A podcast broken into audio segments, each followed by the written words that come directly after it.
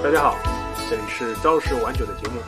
今天我们四位小伙伴又重新聚集在一起了。今天给大家恢复我们四人的这个 talk show 的录制。那今天我们要聊一个什么话题呢？我们先保密，我们先让呃苏英老师对吧？他和我一样，一直呃这一两个月吧都是在家工作，或者说因为上海的一些防控政策嘛。这个先让苏英老师给我们讲一下他在这个。呃，这个在静默管理或者风控管理当中，一个工作上的一一个小故事或者小感受，然后引出我们的话题。啊，其实那个我先可以和大家介绍一下，就是我大概是从三月三月呃十号吧，就是那个过了一个三月的第一个第一周之后，然后我就开始在家就是 work from home，因为那时候上海还没有那个所谓分城，但是。因为有已经有一些零星的一些病例了嘛，然后就是公司也就准备所有人都是在家办公了。那我大概是从那个时候开始到现在，现在是我们录这个节目的时候，现在是五月中，那么差不多也是有两个多月。那个然后在家办公呢，我就最近这一周吧，这一两周，我发现了一个事情，就我觉得我现在每天上班的时候，就我坐在那个办公椅上面，当时家里家里边的办公椅上面，我发觉就是我得。在这个电脑椅上面垫一个什么东西，就垫一个小枕头啊，垫一个那种呃小靠垫之类的。这样的话，我的这个我这个往后靠的话，我的这个腰就还可感觉还会还会比较好。不然的话，就会感觉比较酸啊。这个是我就是这么久以来我才感觉到的这个问题。然后我就想说，那为什么是这个有有这样的一个变化？然后我想，可能是因为就是在家里边的这个坐的这个电脑椅。和公司可能还有点不太一样，然后呢，就是家里的这个可能这个整个书桌的这个高度啊，各方面啊，其实也不是那么的适合工作。然后呢，但因为在家也没有办法嘛，所以可能你每天就是要花很多的时间，基本上都是坐在这个电脑前面去办公。我觉得就是这大概两个月以来，我会感觉到，哎，这身体这块好像是有些这个开始变得不怎么舒服了。对，所以正好也是我们引到我们这一期想聊的一个话题，就是互联网人或者说是整个从事互联网工作的，在一个比较长的工作时间里边，然后又是一个相对而言比较高强度的工作，那我们会有哪一些健康方面的一些问题？然后针对这些健康健康方面问题，我们有哪些这个举措，或者说有哪些这个比较好的 tips？那我觉得是今天我们立的一个讨论的一个 topic。那所以老师刚刚讲了，就是我们今天要聊一下互联网人所谓的我们在这个九九六啊，或者有的更厉害的这种啊强度这个工作下面，其实会有一些什么样的健康隐患，或者说，然后我们自己是怎么调节的呢？那他刚刚说了一个呃，其实一个比较常见的这个呃健康上的一个隐患，或者健康上的一个不舒适，就是说，因为我们久坐啊。那个或者说长长久的坐着，或者说保持一个工作姿势，其实对我们的腰椎啊、颈椎啊，嗯，都是有一些伤害的。就包括包括整个身体其他关节，或者都都会有一些，嗯嗯，渐渐渐渐你会有一些感觉不舒不舒适啊。我不知道那个阿汤，你有没有这块这样的感受？我工作的话，其实经常会出现，特别是周五的下午，或者是一天工作时间很长，不如像周四或周二这种满天的全勤工作。我工作到晚上或者是下午的时候，头会头会很疼，就感觉你整个人的脑子就不想再动了，就是过就只想做一些很机械的一些工作，比如说对对一个数据，然后或者是做一些开发，就是做那种。呃，真山改茶的一些开发就是很，就是不想动脑子，然后就是整个头就会就会有那种爆炸的那种痛苦。我不知道你们有没有遇到过这种头疼的现象？有，我我我有时候也会有，但但是不知道什么原因，然后可能就过一会儿就好了。对对，就是会头头疼，这时候就肯定是需要休息了。然后的话，这时候一般的话就会去早点回家，就是早点下班。但是但是一开始的时候可能。工作比较唯唯诺诺的话，那可能只是在，这就是出去可能溜个圈儿，或者是在工位上趴着休息一会儿。但后面的话，基本上就是早点回去休息，然后就基本上就早点去睡觉。嗯，第二天的话，精神会好一点。就就是我觉得还是欠休息。然后第二种的话，就是比如说我睡眠会不太好，就是就是最近的工作的话，就是因为项目快快快结束了，然后要赶进度，然后和一些同事的一些沟通啊，就是每天可能就要给他们开会，然后跟他们讲进度，跟他们做做事情，就是感觉心还是还还是比较累哦，还是比较累。然后晚上的时候呢，也会去想啊，我。比如说，我明天应该要做什么什么什么，然后呃，然后要做到一个什么样的程度，然后我可以在几号的时候去完成这件事情，然后可以去交付。然后我这我要跟另外一个人说什么什么什么，然后要完成到一个什么样的程度，然后还要去检查他的什么什么什么。然后然后就在睡觉前的时候就会想这个事情，想这个事情的话，就是你虽然想清楚了，然后你第二天的工作可能安排的很妥当，但是你这个整个人的精神会越想越清清晰，就是脑子越。想越清晰，越想越，就是原来是困很困的那种睡觉，然后越想越清晰，越来越越睡不着的那种状态。然后我有我就是这次的话，那就是其实我一十二点就已经躺在躺在床上了，就准准备去入睡了。然后我后来在床上翻来覆去，先是想这些东西，然后翻来覆去的，翻来覆去的。后来发现三点钟，然后实在受不了了，起来去上了个厕所，然后发现已经三点了，然后自己还没有睡着。就最近就是会失眠，之前就还好。工作确实会给人带来这种失眠。然后还有的话，我就发现其实有时候你不是说你工作累了，然后你会去玩手，睡觉前会去玩手机，然后你玩手机，然后去看那些视频啊，或者一些有趣的事情，你看着看着看着，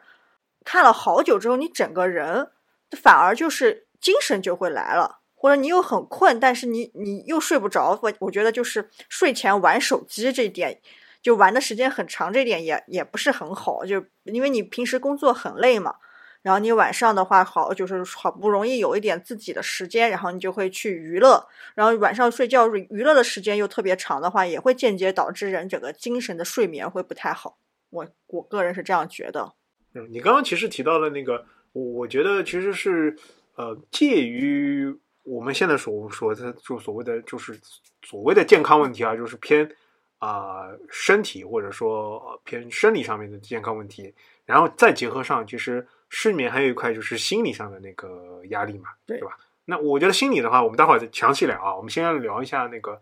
那个刚刚说到的，就是偏向松英老师讲的那个身体上的一些反应。不过我啊，包括我这个也。工作也工作了，就是在家工作了快一个多月，一个半月了，呃，也不止，可能快两个月了啊。整个我也是感到，就是的确说这个腰啊，那个颈椎啊，的确是比在公司的时候感觉就是啊，会有时候会有不适。那那其实呃，咱们要凭良心讲啊，虽然就是。很多公司，互联网公司，它所谓九九六或者，但是你要承认它的那个什么办公桌的那个椅子啊什么的，还还还应该是还是买的挺好的。嗯，啊，其实大家有有空可以去查一查，那些看看似不起眼的这种黑黑漆漆的椅子，一般都还挺贵的。我不知道你们有没有知道。然后我个人呢，呃，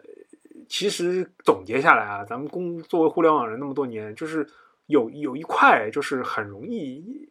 很容易被大家感觉到的就是体重问题，啊，体重问题就是怎么说呢？因为我们长期就这么坐着嘛，啊，长期坐着，然后，呃，很多如果事情一忙，如果我们疏于锻炼，或者或者一紧张一一焦虑，就会造成什么呢？就是呃，一紧张一焦虑啊，人容易就是会有暴饮暴食的这种习惯，啊，有时候我不知道你们有没有，就是有时候我突然晚上很想吃东西，有。啊，我不知道你们，就是突然之间晚上很有食欲。有我，我最近一段时间就是，就突然觉得，就晚上就是很想吃东西。对，我就觉得特别，有时候也对，就特别，我觉得有时候也有压力的时候，哎，就食欲特别好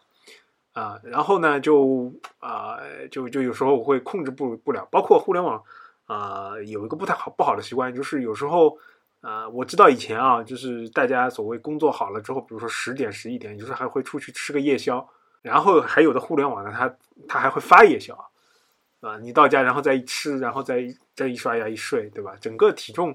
呃很难控制好。那体重一上来，其实是会带来各种各样的，就是身体身身体上的这个你你体检时候各种指标不对嘛。呃，这其实是一个互联网我觉得常见的一个一个健康隐患吧。呃，刚刚说到的那个腰椎和颈椎嘛，还有一块我不知道你们有没有，就是呃我们的手指，我们的手指就是有时候因为长期的打字啊，或者说你不是打字，你就你就像鼠标一样一直按着，就是呃放在这个鼠放在这个上，一直保持这个姿势，然后就转啊转啊转啊转，然后去点这个鼠标。然后我突然发现，就是我我有一两天就是手点那个食指点那个鼠标，然后或者打字就很疼，然后我还怀疑自己是痛风吧，我一开始怀疑自己是痛风，然后后来体检下来发现那个什么尿酸指标都很正常，然后再去医那边看，好像医生说是是那个，他就问我是不是做计算机的啊。我说：“哎，你怎么知道？他说这个你们是你们的常见的这个病，就是肌腱炎还是什么？就是长期的之后，这个是这个关节这边的肌腱这边其实有时候会发炎啊。然后，然后就给我配了一个那种那种感觉没什么用的一种那种手套，就是感觉拖着架的。然后我不知道你们有没有看到，有的人比如打字的时候，我也会戴着一个类似于黑漆漆的这种手套。这个其实就是呃防止这个我有一个专门肌腱炎加重的这么保一个东西。护自己手腕的东西。”它就日本那边对，但是其实我戴下来感觉 它它收效甚微，还是还是得靠。它不是个手套，它其实就像就当时候有人问我是不是割腕割腕了，就是它其实只是一个像绷带一样，就是就有的人腰椎不好嘛，也会拿那种比较圈在腰上那种皮带，比较宽比较大，然后勒在腰上，然后同样手腕有那种，然后就这样你的手腕就不会经常就是。呃，突然变形，就相当于它其实是帮你起一个固定的作用，这种我也有过。然后我还有过那种人体工学的鼠标，然后那种人体工学的鼠标就是你得和普通鼠标换着用，就你可能这一周用工学鼠标，因为它是相当于手是侧着的，然后那你可能会压迫到自己的小拇指，然后会感觉也很不舒服。但是但是你正着的鼠标呢，又会影响到你手腕的那个关节。所以就是你得换着用，就是这种我虽然尝试了很久，但是最后我还是放弃了，因为这种东西都非常需要你去搞来搞去的。就之前闲来没事去搞了搞这这些事情。还有还有一个就是我发现啊，就是咱们互联网人有一个就是喜欢午睡嘛，就是因为工作时长实在实在是挺长的，有的人很喜欢午睡。那午睡的时候呢，有的时候现在随着工位紧张啊，就很多人。就没有一个，比如说特别适合午睡的地方，就直接趴在自己的桌上，或者说直接躺在自己的椅子上，然后就维持一个侧头侧的或者歪的这个姿势，就很容易所谓的的扭到或者说伤到啊。所以我觉得这这个也挺惨的，这个也挺惨。就说到那个体重啊，其实我也我想说几句，就是我发现其实。我体重还好，没有什么变化。工作这么多年，没有什么变化。然后我发现我的我我的肚子越来越大了，就是我的四肢看起来没有跟我的肚子的那个那个形体是不匹配的。就是我的肚子感觉很大，但是我的四肢也没有很很粗，但是四肢都是还是比较正常，或者是偏瘦一点。但是整个人肚子就上半身的肚子胃到肚子到小腹那一块儿，我。就是还是蛮大的，虽然是个女孩子，但是这一块确实也是一个，我觉得也算是工作上的一种就是工伤，因为长期的坐在那里，然后你的腹部，然后肚子上就会积累了很多的一个脂肪吧，我觉得。呃，就是我觉得其实就是最关键的，就是还是我一开始讲的，就是这个坐，啊，就是这个坐还是最大的问题，对于我们来讲。然后不光是椅子啊，就是当然椅子也我觉得也很重要。就是原来可能不觉得，但是现在在家在家待了之后，会发觉家里这个椅子可能还稍微差一些 啊。然后就是有有一个点，就是是的，它和它它有什么一个什么问题呢？就是呃，可能也不光是椅子，是椅子和这个桌子搭配导致出现了问题。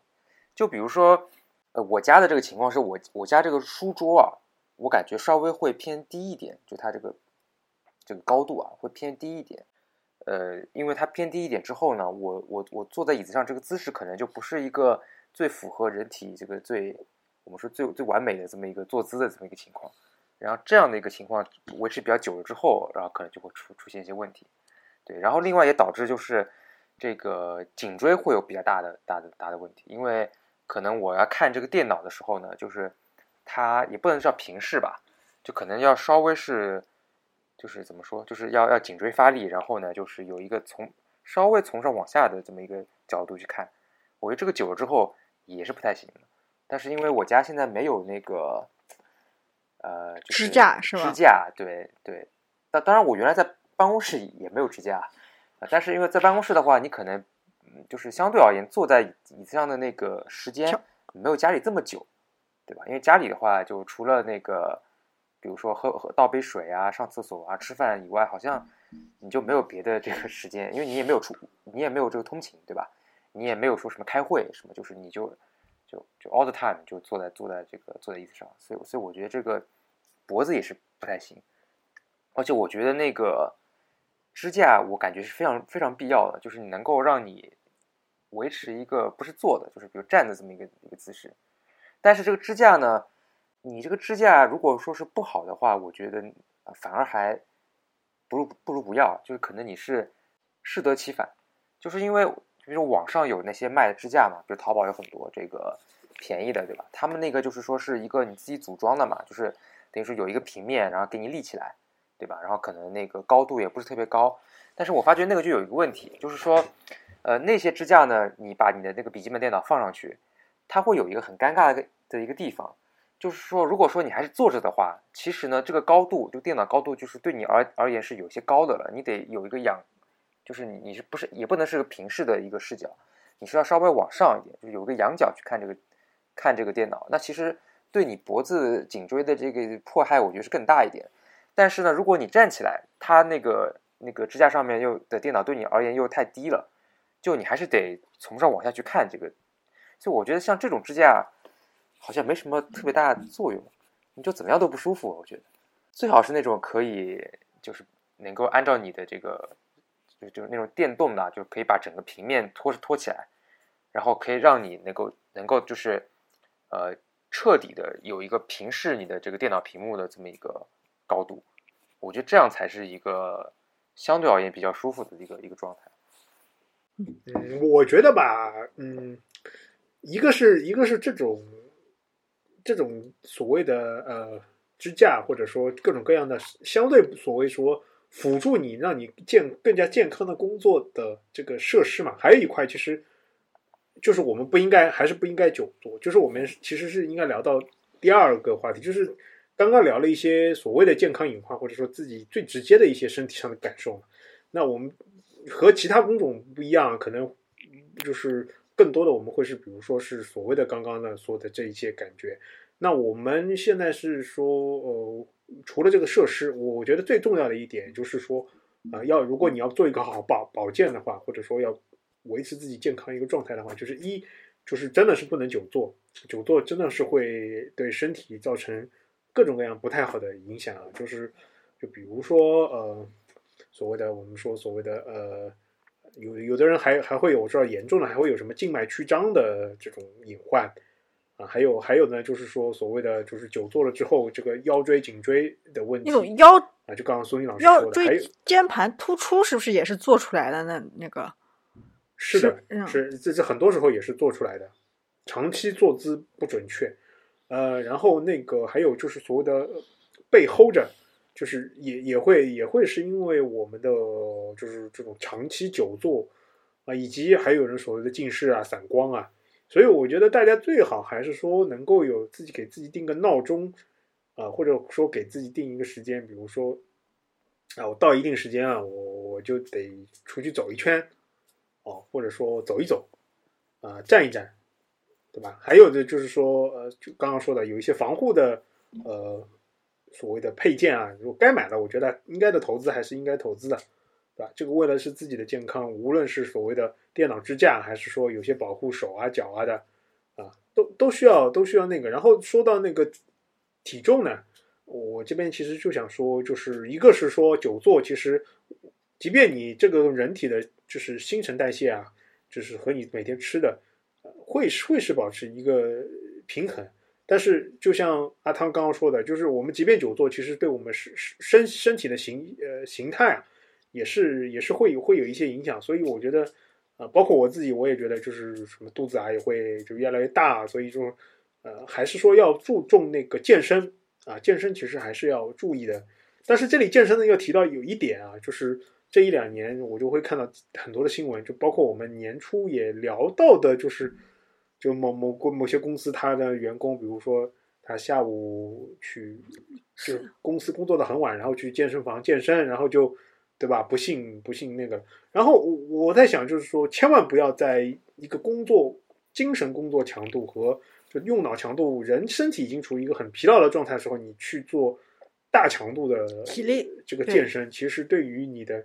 对其其实对于你身体的不论恢复和身体的这个是很不好的，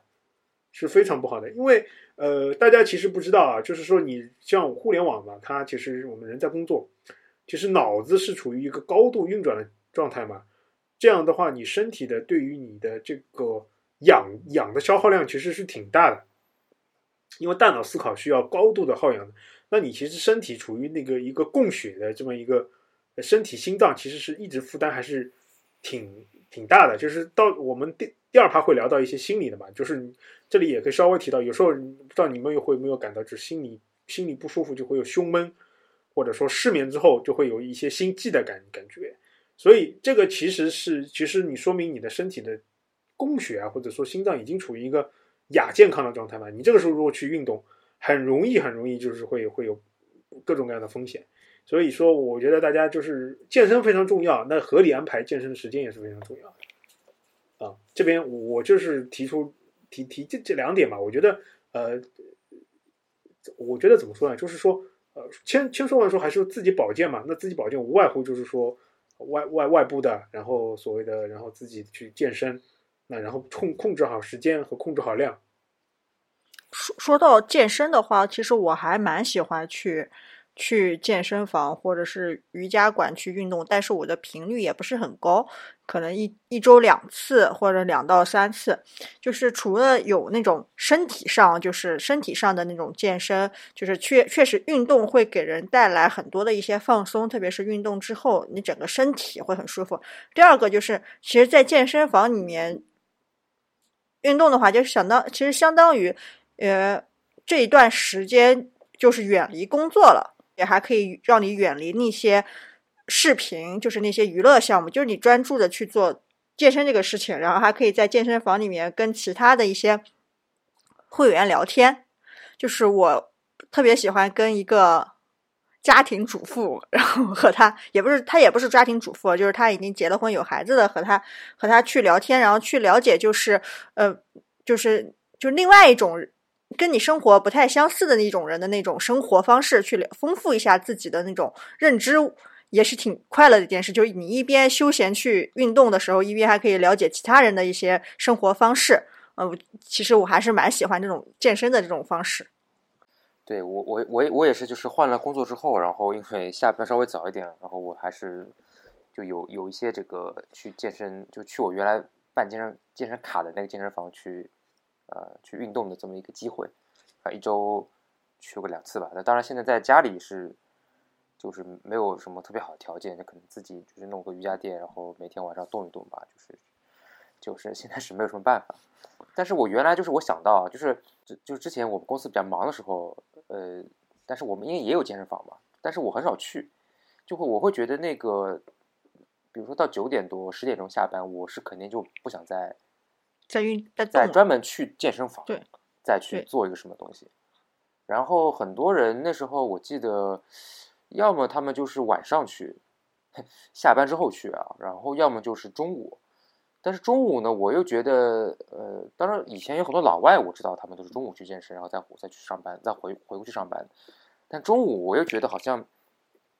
也不是很方便，所以那时候就是之前就就就蛮少去健身房。我觉得这个也也应应该挺多人是和我这个心理比较像的。我觉得，我我也是，就我我也是，就是之前我们组啊，我们组是有一个有一个同学同事，他是基本上是一三一二三五都去都晚上七点，然后去六点钟六点钟去吃饭嘛，然后他去健身，然后健身到晚上七八点，然后回来，然后再干一个小时，然后九点下班。他他是这样的生活，但是我就是可能不同的人，他他还是蛮，我觉得他一直都在坚持，然后他不会觉得很累。但是像我这种的话，就是比如说我已经工作到晚上六点了，然后我就得去吃个饭，因为我我感觉我的头已经很疼，或者是已经很累了。然后很累了之后呢，我吃完饭，我可能就下午躺。坐在工位上，然后晚上坐在工位上玩手机啊，或者是散步，跟人去去散个步，散到七点半，然后回来哦，再再再干一干，然后干到一个八九点也差不多下班。但如果想到我再让我上了班之后，然后我再迈开我的步伐去健身房里面，然后再去拉那些什么什么高位下拉，然后做那些运动，会觉得哦，真的有时有点累，还会觉得还是很累的。主要主要是我觉得你健身房建完之后，你还能回去上班，我觉得这个是比较，我个人比较觉得比较难。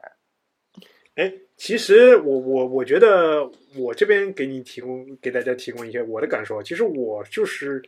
都尝试过中午去健身，然后六点多，然后吃晚饭的时候去健身。其实一开始的时候，我也是会觉得迈不开步或者怎么样，但是后来我中午健身完了之后，我就觉得精力上和自己的这个感觉上是是会很好的。但是这个我觉得因因人而异吧，因为运动嘛，它其实就是一定的有氧加上无氧嘛，它其实是会对身体分泌那个所谓的多巴胺，然后会也会缓解一些焦虑。然后如果你在这个过程当中能够提高你的新陈代谢的这个那个基础的话，那其实我觉得整个来说对你身体是很好的。但是就是说，还是要结合自己的那个情况来。呃，我觉得也不一定一定要特别量大，但是整个的确是，呃，怎么说呢？呃，就是现在现在互联网的一个问题啊，就是对于健康的一个问题，大家都知道要去运动，对吧？但是其实就是时间上怎么安排，因为你长期的这个工作时长之后，就导致你就那几个选择，那很多时候你如果没有在就说那个时间点，你这个如果没有这个。感觉或者没有那个欲望的话，就会导致疏于锻炼，那整个其实是一个恶性循环。所以说白了，还是说我们还是希望整个互联网的能够工作时间能够更健康起来，那大家也会更好一点，对吧？那那说到这个平时嘛，比较忙，那就是到说到周末了。我知道周末，比如说 UK 讲，你一般会是怎么样一个？有没有一些保健啊，或者说一些那个放松的一个举措？嗯，就。因为我们平常不是上班的时候经常会这里痛那里痛嘛，所以一般我就可能每周五晚上就会去做一个 SPA，然后做 SPA 的时候就是就刚刚提到呃刚刚呃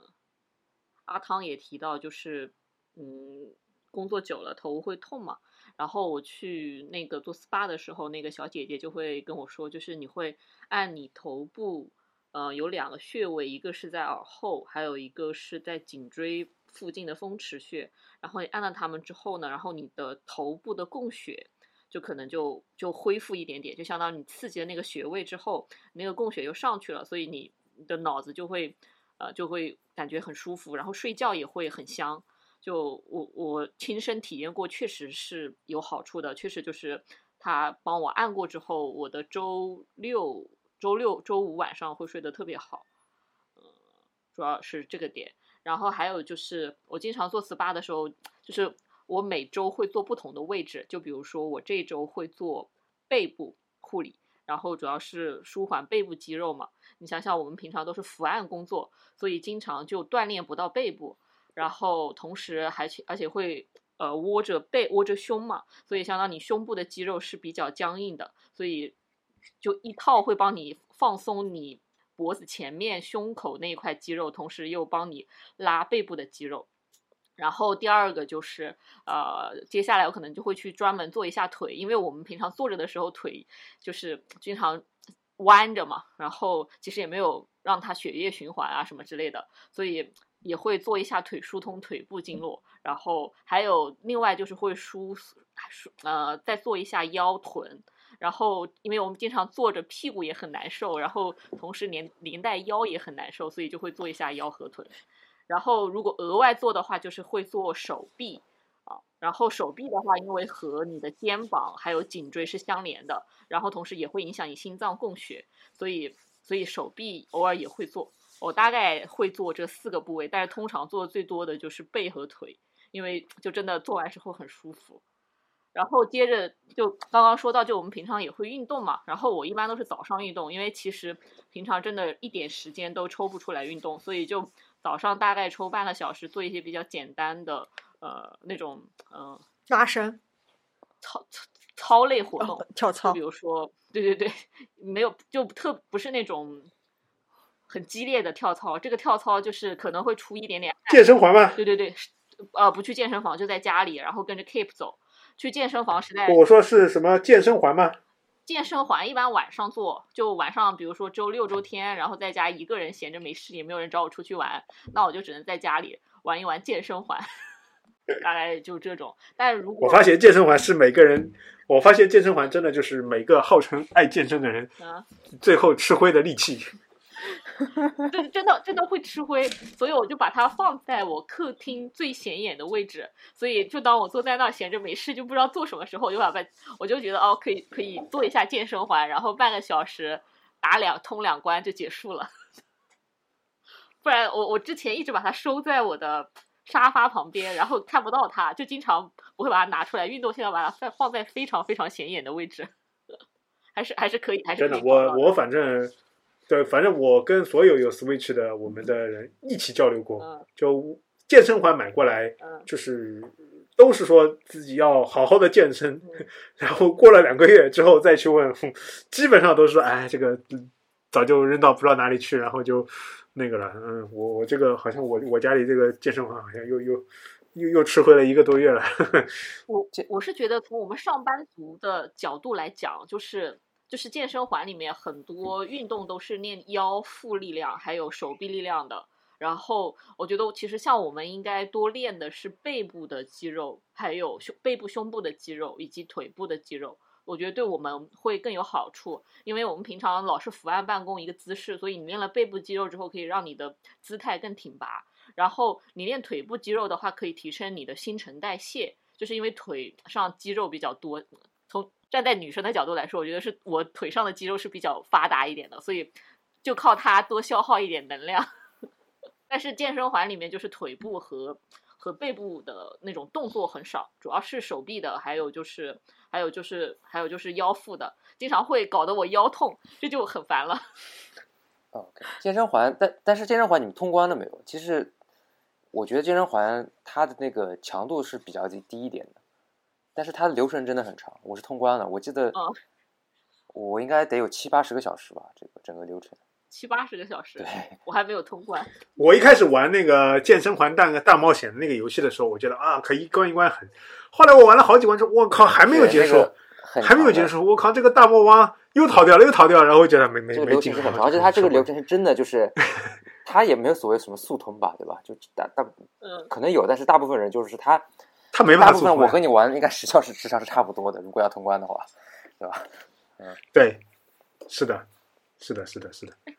对我们，我们刚刚说了那么久啊，说说了说到了都是一些常规的保健呢，因为因为比较特殊的就是一些问题呢，就是咱们也就是不能不能多聊嘛，这个要遵从医嘱，对吧？我们只能给给大家一些呃建议啊，就是从预防的角度来说，一个是说呃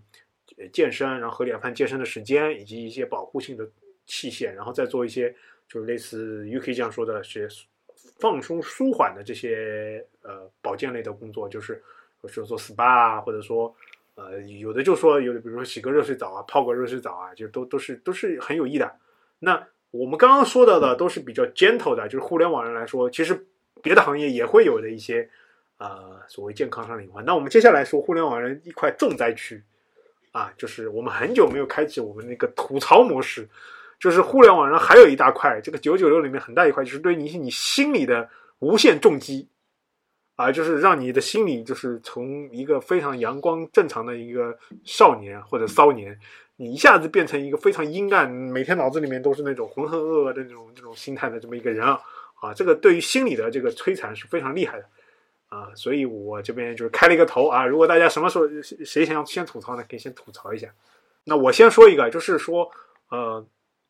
最简单的、最最常见的就是什么呢？就是老板对你的 PUA 啊，就 PUA 就是这种通过某些什么所谓的价值观啊，或者通过某些所谓的这个东西，比如说啊，明明他这个明明就是很互联网有一个问题，呃，与老板啊，或者说各方面有一个问题啊，就是有一种典型的 PUA，就叫做既要马儿跑，又要马儿不吃草啊其实根据科学的，就是我们叫做软件开发嘛，或者叫软件工程开发 （software engineering），对吧？engineering 它其实里面包含了一些理性和一些科学的这个东西在里面的，对吧？而且 engineering 工程必然是包含的是什么？妥协，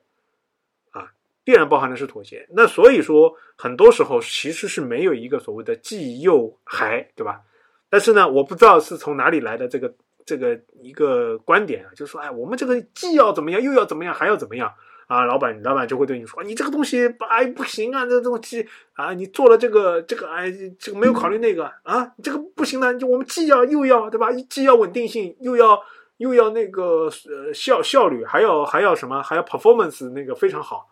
啊，对吧？然后最后还有别人接接入我们这个系统非常简单。啊，这就是典型的既要马儿跑，又要马儿不吃草，对吧？然后你跟他说啊，这个不可能，这个很难，然后他就会再给你来一句，对不对？哎，不难，不难，要你干什么？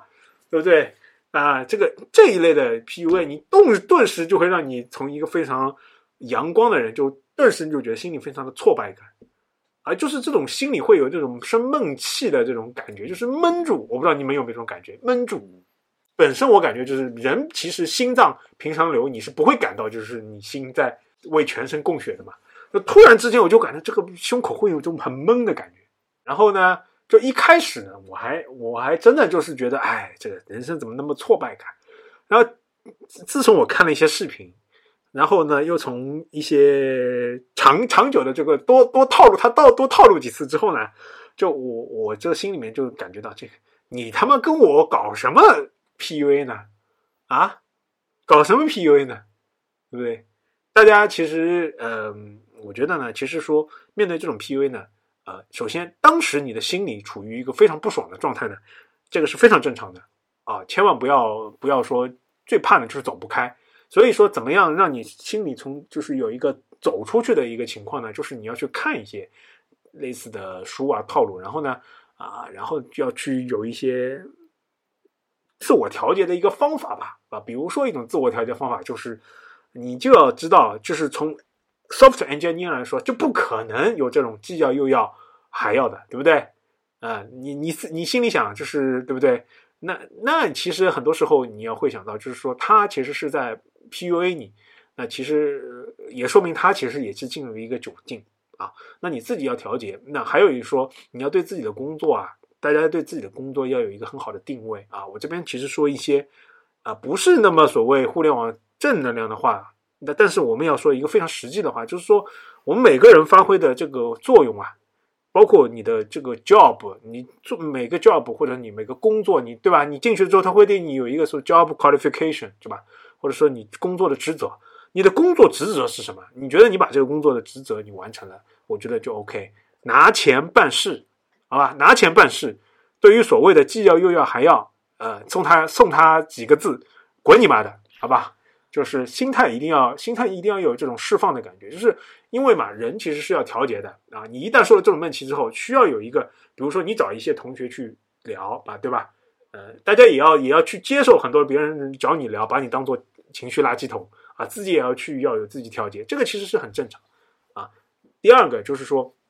要看这相关的书。啊，自己自己进行进行调节，啊，然后呢，但是切记有一点，不要把自己这个情绪转嫁给别人，就不要去 PUA 别人，或者说你自己很焦虑，不要把这个焦虑传递给下面的人，这个其实是不太好的。我我这个说一点我自己的感受啊，刚刚可能有点激动 啊，大家见谅。还还好，我就说一下，其实这一块的话，我我也是，就是因为我刚开始工作的时候，我也是像曹老师遇到过那种，就是说所谓的既要又要，然后还要，然后没有做好，那就是你人不行。我一开始我是因为。我刚入职场的时候，周围的人可能都工作了两三年、三四年、五六年，甚至工作十年的人都有。然后那时候就会觉得，他们工作那么久，然后经验那么多，那他们说的话肯定是很有道理的。那那他们说我做的不对，那我肯定是有做的不，肯定是做的不对、不好的地方。然后我就要去听他们的这个建议或者是指导，然后去改进啊，或者是什么。但是，但是如果就跟着他们的建议、指导或者他们的想法，然后或者是说所谓的他们的目标去改进的时候，会觉得越来越累，越来越烦，就是那时候会觉得心很累，然后就也不知道为什么就会很累，就是怎么怎么做都觉得不对，但是他们还是要说，然后但是已经很尽力去做了，他还要去说，然后不是说你是明明你是做。做 Java 的，然后他就会说：“哎，那你为什么数据这块你不会弄呢？啊，你前端这块你不会弄，那你现在我们要的就是一个全面的人，对吧？我们就是要一个全站，一个全面的人，你不会，那这就是你的短板。然后你就是这块比别人差一截，然后你还会去学习。后来我就很苦恼的时候，我又发现，其实解决这种苦恼和问题的那种方式，其实是去。”看书就是去看书，特别是二零二零年就疫情那一年，就是那个春节嘛，然后是大全全国都封闭起来了，然后有人就在家上班，还有多那时候我就会在家里面去去看书。看完了，就是那段时间开始养成看书的一个习惯，不管是一些经典的一些书，还是一些畅销的一些书籍，还是什么，都会每周的时候看个两三章、三四章。但是虽然也不多，因为因为也比较忙，但是会坚持去一本一本、一本一本的去看。看完之后，你会发现他们说的那些话，他们自己都没做好，就是他们说别人和说自己，会你就会发现他们说的那些话其实都是假的。都是骗人的，都是为了哄你，就是骗你去替他干活。其实他们都是有自己的话术，都是很假。什么所谓的既要又要还要，这些都是很假的一些东西。他们就是很虚伪的一套人，然后用一套很虚伪的一些呃话术、一套行为，然后去欺骗你，然后为他去卖力干活。然后我那时候是就是看书的时候发现，后来我又发现，其实为什么他们会会会会那样，然后我就也是在。就是看书的时候去领悟到，就是他们那些，比如说所谓的工作了五年或者十年，他们在这个岗位上已经很久了，他们会有一种焦虑，有这种焦虑，他们要把这个焦虑给到别人，然后体现出他在这个位子上其实是有经验的，然后是不可取代的，然后是非常优秀的。他他是通过这种手段让下面的人难受，然后体现出自己的那种不可取代性，或者是那种那种那种感觉吧。我我个人会这样觉得，然后。后来就是觉得，不是说他们有时候去搞一个项目啊，或者是喊一个口号，哇，你觉得哇，一开始的时候会觉得，嗯，确实很有价价值。然后你会发现，这个项目你做做了一年是这样，过了一会儿，他又翻过去去做第二年，第二年，然后翻过去做第三年，那时候就觉得很奇怪，为什么他们要这么做？他们是不是像那种工作年龄很，就是工作时间很长的人，他们是不是有很多的深谋远虑啊？就是他们是不是看到了什么？是不是呃有一个什么样的很了不起的规划，就是会会去想，然后现在不是说看书看多了，和发现其实他们也没有什么规划，他们就是发神经病，然后就是那种焦虑，然后发神经病，然后一定要折磨下面的人去干这种事情，然后有这种想法之后，自然就就通了，就是每次他们就就说这要既要这样又要这样，然后你要这样，然后还有什么我们现在要开启什么三点零时代、四点零时代。五点零时代，然后让你去做这个项目、那个项目，然后让你去加班干这个，然后让你去做那个能力、这个这个能力，然后你就会，然后就会有一种那种所谓的阿 Q 精神啊，就会觉得这群人又在发神经病，然后你就可以不管他们，然后心里面就可以过去了。我我是我是我是有一个这样的一个心路历程，或者是一种呃变化，我个人是这样觉得。就一时一开始就真的觉得他们说的什么都是对的，或者后面后面就是还是要。看书，然后去看那些，看看外面的人，或者是那些，呃，是什么样子，然后再去对比了他们，然后就会发现，哦，其实他们也只是一群，呃，瞎折腾的，然后爱爱焦虑的，然后爱折磨人的人而已，就不用去管他们那些所谓的几点零时代，然后管他们的瞎折腾，按自己的节奏去工作就可以了。刚刚其实阿汤又说到一点，就是我刚刚也提到的，就是，嗯，在互联网里面，就是一个非常容易有的心态，就是焦虑。那焦虑症有的人更严重之后，你会看到，特别是 TL 或者是 TL 的老板，就是 manager，他会有一个什么样的很明显的心理上的疾病的症状表现呢？就是焦虑加上，然后演变为躁郁。对对，躁郁之后就会变成那种对惊弓之鸟。你就是说，呃，他压力大了之后，任何一个你做的是工作上的一个超出或者说让他不知道的一个东西。他就会觉得这个东西你没有做好，然后就开始开始疯狂的对你所谓的输出啊。其实我觉得，呃，大家一定要就是一定要记住这一点吧。呃，所谓的所谓的被被就这样的焦虑情绪灌输下来的你的同志们，他会他会有什么反应呢？对吧？他一他会对自己的就是一就是说就比如说啊，所谓的出生的出生的这种刚刚进职场的小孩，他可能信心会被摧毁，对吧？对对，他也可能信心会摧毁，对吧？因为很多时候大家知道吧，大家一定要知道，就是呃，作为一个管理者吧，他不会你下面很多事情，首先一不会按照你的百分之一百的，你不是一个全职全能人的嘛，对吧？那你肯定可以会有一些东西没有照顾，这是很正常。第二就是说，呃，年轻人犯错，或者说有的人没有按照你的想法方法来做某些事情，是很正常的。他不是你，对吧？那这样年轻人信心遭到摧毁了之后，呃，他会表现好吗？他不会表现好，对不对？那第二种就是所谓的你所谓的老油条，二或者说就是经常说你 PUA 了之后对你很越不不爽的人，他会怎么样呢？一就是你骂我，你骂我，你骂我，你骂我，管你。对不对？我照样干干我的活，有本有种有种有种，你把我开了，对不对？咱们说的难听，有种你把我开了，你也你作为 T L，可能你也不会轻易开人，对不对？因为你开了一个人，可能第二个人就走了，第三个人就走了，你的团队就散了，你就没了，对不对？那还有一种呢，就是你你搞我滚，老子他妈哪里哪里不能走走，对吧？我就我就走了。所以说，大家所谓互联网的所谓的焦虑的这这一滴传递下来，然后躁郁，然后对对下属，呃，对于言语上。进行一些不太好的输出的人啊，我是说，呃，奉劝大家其实要及时收手。呃，很多时候你之前的这样的行为没有遭到很不好的后果，那是因为整个互联网的很多产业或者时候是出来顺风局，顺风局谁不强？顺风局上面放头猪，他都很强，这也不是我说的，对不对？那只有逆风局的时候，你能够理性的，能够很好的扛住，然后把事情做好，然后大家一个团队的形成才能够很好的形成。所以千万不要有焦虑，对不对？就是你有焦虑，你要想着怎么克服，而不是把它传递给下面的同学。那我们的同学如果发现领导有这种焦虑、焦虑、躁郁的情况，然后有一些惊弓之鸟，呃，首先首先始终要对自己抱有信心，不要对自己轻易的怀疑自己啊。大家如果经历的，就是我们互联网很多公司吧，那经历了一轮一轮的面试或者一轮一轮的，都是都是很不错的小孩，对吧？那为什么呃会你会觉得呃你在这个时候工作的就是不愉快不好呢？这很多时候也不一定是你的因，不要也不要轻易从自己呃身上下原找原因。我给大家举个例子啊，今年波士顿凯尔特人凯尔特人队对不对？他的最佳防守球员或者是他防守很好的球员啊，他他是去年从啊，另一支球队然后交易过来的，对吧？他曾经是一位非常好的防守球员啊，然后呢，他转到别的球队之后，可能经历了一些事情，那别人可能在别的球队就觉得这人是个，这人已经老了，对吧？没有那个，然后他今年转转会到波士顿凯尔特人队之后，哎，重新大家发现这个人太牛了，对，所以说，呃，很有可能是只是说这个环境，这个老板他现在的状态不适合你啊。那我们刚刚聊了太多那个上下级会导致的这些。PUA 啊，或者说焦虑传递啊，这些其实同事之间也会有一些，呃，因为同事产产生的那种心理健康或者说心理不爽的这个问题嘛。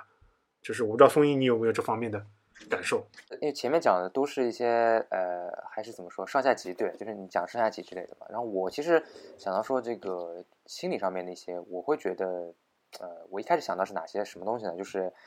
嗯，比如说突然就有一些。有些需求找到你，或者突然就是有很多人来问你一些问题，然后，然后那个就是让你去解决嘛。然后可能那个时那个时间点又正好是你准备要，呃，要要休息，或者你准备要下班，或者你准备要怎么样的时候，然后就突然就会收到这种特别多的需求，然后呢，有可能又有些呢就可能又说比较紧。那这种时候呢，就是会对你有一个心理上也我也不能说是压力吧，但是感觉就是特别不爽的这么一个点。啊，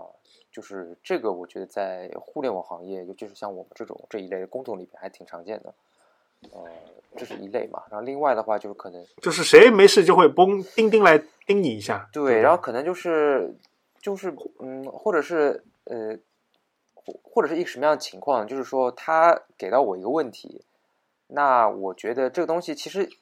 你要硬掰扯的话，可能确实是应该是我我要管的事情。但是呢，我。我看了一下他的这个问题的描述呢，我觉得一时半会可能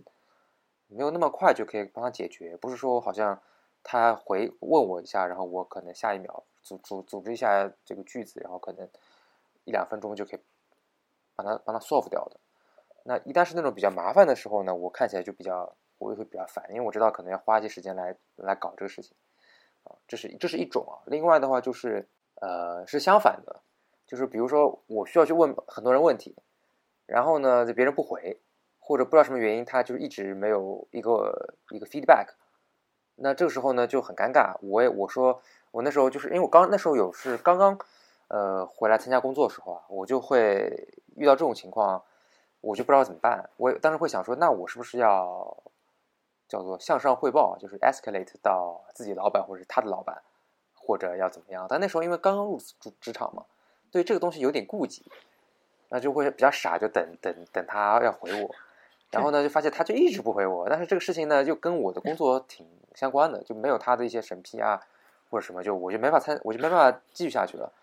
那这种 case 就那时候就比较尴尬，那时候他好像也没有没有，就是那时候也没有想到一个特别好的一个解决的办法，就是心里会会想说，哎，好像自己给自己造压力这样子。这两种我觉得都有，嗯，就是让让大家。点个审批或者是什么都不都不太 都不该去去找事。关键有时候审批是什么呢？有时候审批还是那个人还是一个对吧？P 级很高的，或者所谓的 M 级很高的，对吧？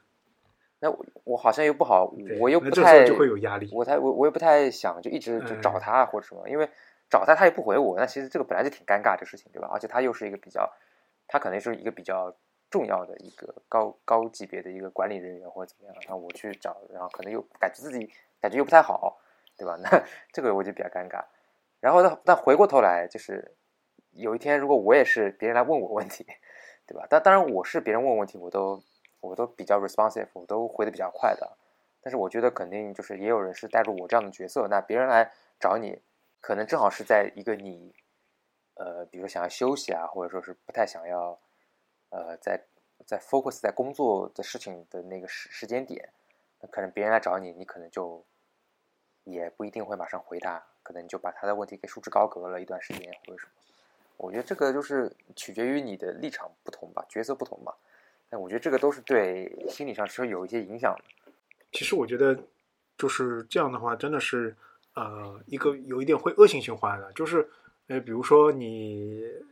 像松英，我知道的，他是属于那种比较，呃，响应很快的这种人。那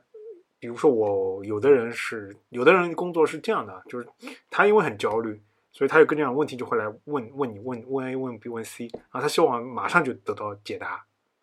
对他希望这这其实大家知道啊，从从心心理上来说，这其实已经属于焦虑症的一种了。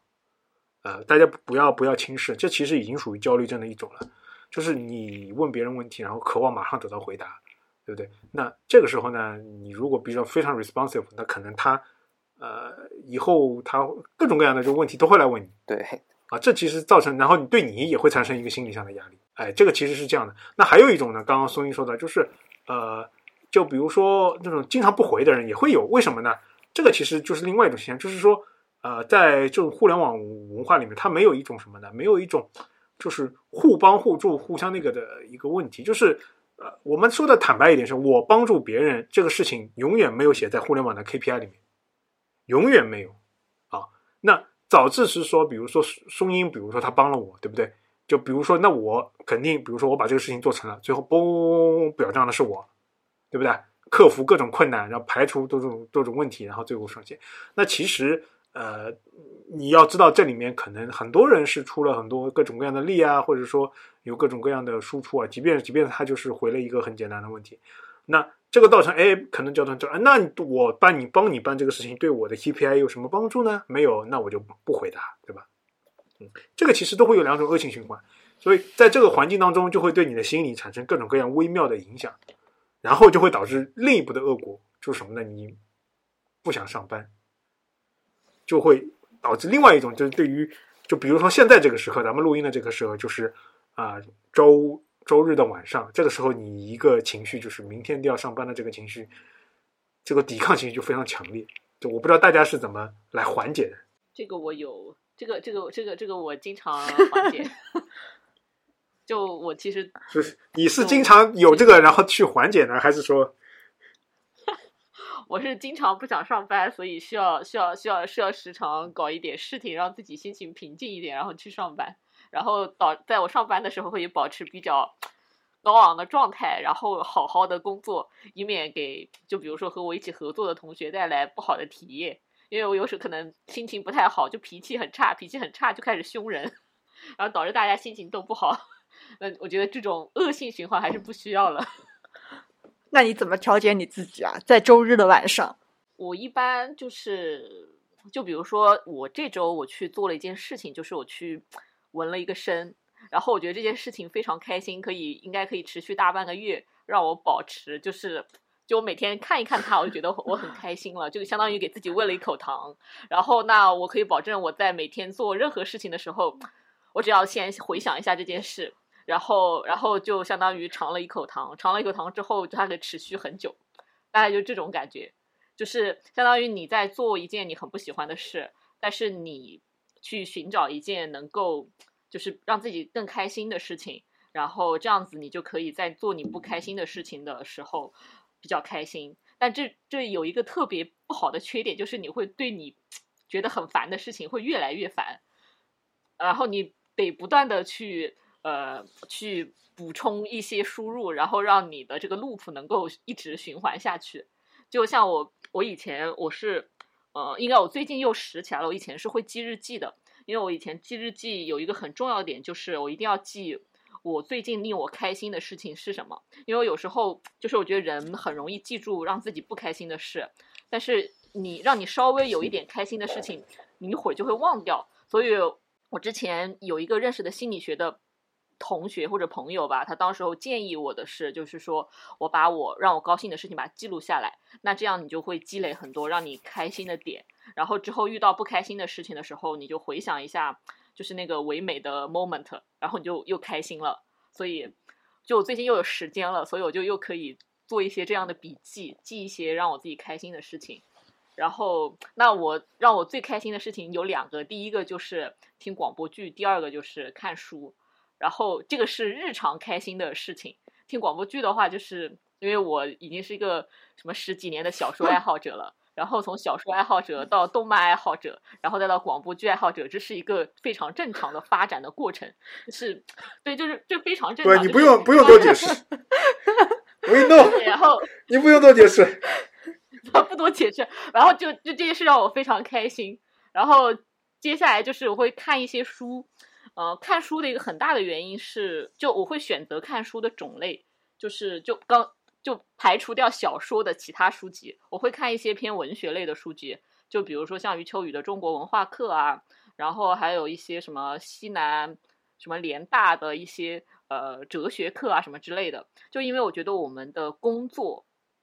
就非常的理科，就它是一个工具型的工作，就是你